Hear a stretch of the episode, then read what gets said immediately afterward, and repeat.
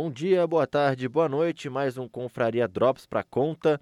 Mais uma vez estou aqui sozinho, sem Pedro Leão, meu amigo, e vou trazer para vocês mais uma resenha de livros. A gente que faz esse formato Drops, né? Nós dois sozinhos, quando a gente não pode gravar junto ou quando a gente tem uma coisa para trazer rapidamente, a gente faz nesse formato aqui mais curto e conciso.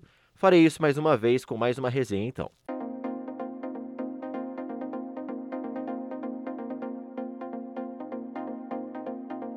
O livro da vez é Caninos Brancos, escrito por Jack London e publicado em 1906. Jack London foi um autor que escreveu bastante, apesar de ter morrido bastante novo, com cerca de 40 anos. A gente está falando aqui então desse livro publicado em 1906, mas um pouco da história dele, imagino, a gente pode falar que começou em 1903, três anos antes, porque foi quando ele publicou O Chamado Selvagem, história na qual um cão doméstico precisa se adaptar para viver na natureza. Só que em 1906, que é esse livro aqui, ocorre o caminho inverso. A história de Caninos Brancos é justamente o oposto disso. Ele traça o caminho inverso, um lobo que acaba capturado e será que domesticado? Pois bem, eu acho que o que a gente pode falar desse livro é como a analogia do homem como lobo. E para isso ele não humaniza o animal, né? Ele não, não, trata o animal como um ser humano também, digamos assim, imaginando como ele dialogaria, por exemplo, ou que ele pensaria em uma determinada situação.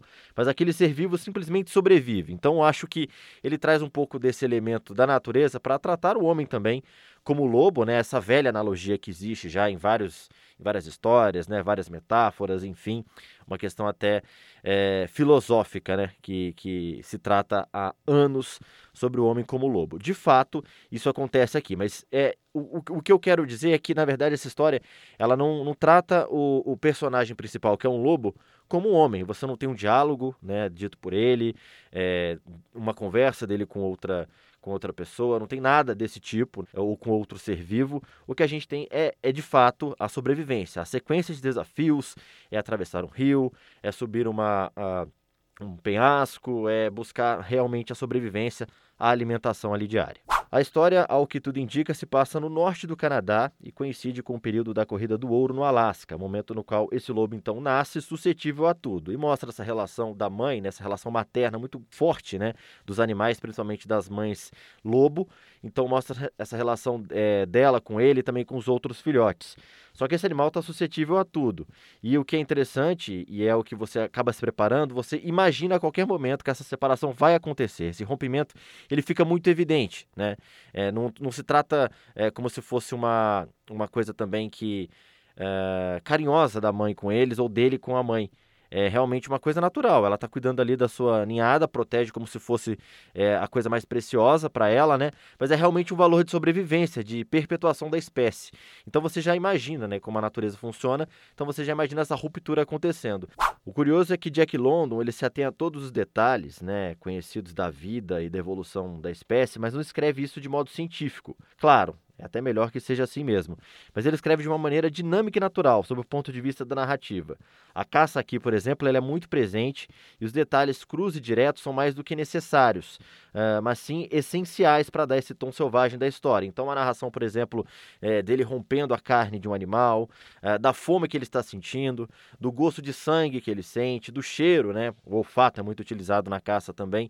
Isso tudo está presente nessa narrativa e não tem nenhum elemento, como eu disse anteriormente, anteriormente, que lembra as relações humanas de uma história, de um romance, por exemplo. Então isso aqui é muito. É, é, é incrível essa habilidade que Jack London teve para escrever esse livro. Então, vale dizer, né, é, no final das contas, não há diálogos, conversas ou desenvolvimento de raciocínio lógico. Há realmente uma sequência de história e o que é muito legal, essa história não fica enfadonha, ela não fica cansativa, você não fica realmente com tédio em momento algum. Bom, como eu ia dizendo, Nessa história há apenas um animal lutando para sobreviver. Então há, há um instinto, evidentemente. E aqui a analogia citada anteriormente aparece, assim como em outro livro de Jack London, diga-se de passagem, O Lobo do Mar, no qual você reflete sobre o aguçamento do que você é, né, de fato, natureza humana mesmo, de você como um animal pensante, e também o aprimoramento do que você se tornou. Os desafios do lobo em Caninos Brancos, porém, não se limitam apenas à floresta, ao comer, a beber e à separação, como eu disse, iminente da mãe e dos irmãos filhotes. Ele enfrenta uma matilha, é capturado e também colocado também para puxar um trenó e se torna ainda um cão de briga, de rinha. E aqui a gente percebe, né, meus amigos, a grande crueldade humana. Então dá para concluir nessa altura né, do campeonato, na altura desse podcast aqui, a gente pode falar que o livro, além de mostrar a ferocidade prática e seca da natureza, que te dá e também te tira, é, esse livro também comprova o que há de ferocidade na alma humana, já que grande parte do sofrimento do lobo é causada pelo homem. O homem que, é, que o caça, o homem que o captura, o homem que o, o amordaça, que o amarra, que o castiga, né, que o obriga a fazer algo que não é da natureza daquele ser vivo. Então a gente percebe isso não só como o homem destruindo o meio ambiente, né, ou a, a, os animais, mas também o homem como ele é, né, enfrentando a si próprio, inclusive. Então isso aqui está muito presente também. Eu acho que, que dá para aprofundar bastante nisso, filosoficamente. O lobo, desde o começo, ele enfrenta algumas batalhas, desde a separação da mãe, desde o momento que ele nasce, na verdade, ah, quando vai tem o sentir das coisas do entorno dele, o, os receios, né, os barulhos, os sons, enfim, tudo isso está muito presente ali. Mas ele tem algumas batalhas, principalmente sozinho, quando ele tem essa, esse rompimento, quando ele sai do seio da mãe, digamos assim.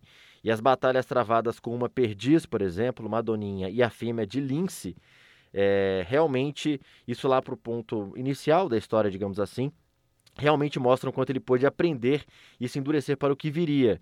Então, realmente, tudo o que acontece na trajetória dele, mesmo que inicial, mesmo que realmente na fase inicial ali da, da vida dele próprio, né, porque ele foi separado da mãe antes de completar um ano, por exemplo, a gente percebe que ele se tornou aquilo que ele é graças a essas batalhas. Então, a esses três animais e a outras situações que aparecem, e por isso que ele consegue se endurecer, enfrentar e realmente sobreviver é, frente a esses desafios, principalmente causados pelo homem. Não vou falar o final desse livro, mas o que eu posso definir é que, é, de todo modo, o que a gente tem aqui é realmente um estudo da alma humana, a relação do homem com o, o lobo, né? Essa, esse paralelo traçado entre os dois, porque o animal aqui no caso ele não havia recebido alimento fácil, assim como não havia recebido amor também. E acho que é aqui que podemos entender a analogia ainda melhor, o quanto a trajetória molda o nosso ser, o caso aqui desse animal tendo que fazer o caminho inverso, lembrando, né, o chamado selvagem, publicado em 1903, fala do cão doméstico indo para a natureza, esse aqui do lobo saindo da, da natureza e se tornando um cão doméstico. Não vou falar do final, mas de todo modo é um final que agrada bastante. É um livro que te causa angústia, é um livro que te causa reflexão. Pela falta de diálogo, você é chamado, é convidado a ter muita criatividade, né? muita imaginação. Isso é positivo demais, eu prefiro assim. Mas sobre isso que eu dizia agora há pouco, em relação ao quanto a trajetória molda o nosso ser, o quanto as coisas que nos acontecem deixam a gente mais duro e preparado, tem uma, uma fala mais ou menos assim do livro, que Jack London diz o seguinte: Soturno, solitário e frio, o lobo era inimigo de todos os seus semelhantes. Eu acho que aqui ele não está falando só do lobo, mas também do homem de todo modo. O homem, como eu disse, é ponto principal aqui, assim como a natureza o que não deixa de ser irônico. Mas é isso. Eu acho que o que a gente pode dizer desse livro é que Jack London não romantiza o ser humano e nem o animal, o que é muito importante. Como eu disse, o animal não tem um sentir tão aguçado quanto a gente, né? Esse sentir é, atrelado à, à, psicologia. Não tem. Mas enfim, ele não romantiza o ser humano e também o animal. E a história é honesta sem deixar de ser sensível por perceber as nuances dessas relações, como eu disse, entre a natureza e o homem, e o homem como lobo, e também essa questão do animal, de como o animal agiria em tal situação, por exemplo. Então, aqui, não só a nossa criatividade, mas também a criatividade do autor fica muito evidente, e ele consegue ser muito honesto, muito cru, muito frio, muito feroz, sem deixar de ser sensível, afinal, para captar todos esses elementos, não dá para não ser sensível, né? Então, acho que isso aqui está muito claro. De qualquer forma, acho que é isso, menos de 10 minutos, consegui fazer aí Menos não, um pouquinho mais de 10 minutos, consegui fazer um episódio bacana para vocês, curto. O livro também é curto, tem 217 páginas, é de uma leitura fácil, como eu disse, dinâmica. Você consegue chegar até o fim facilmente em alguns dias. E é isso aí. Essa é a dica que eu dou para todos vocês. Muito obrigado a todos. Eu sou Leandro Las Casas, underline Las Casas, meu Instagram pessoal. Também estou em mente, underline acesa. No Confraria Literária você encontra a gente lá, arroba Confraliterária no Instagram. E também você pode encontrar a gente no e-mail. Só mandar e-mail para confrarialiteraria.cast.gmail.com. Vou ficando por aqui. Abraço a todos. Até semana que vem.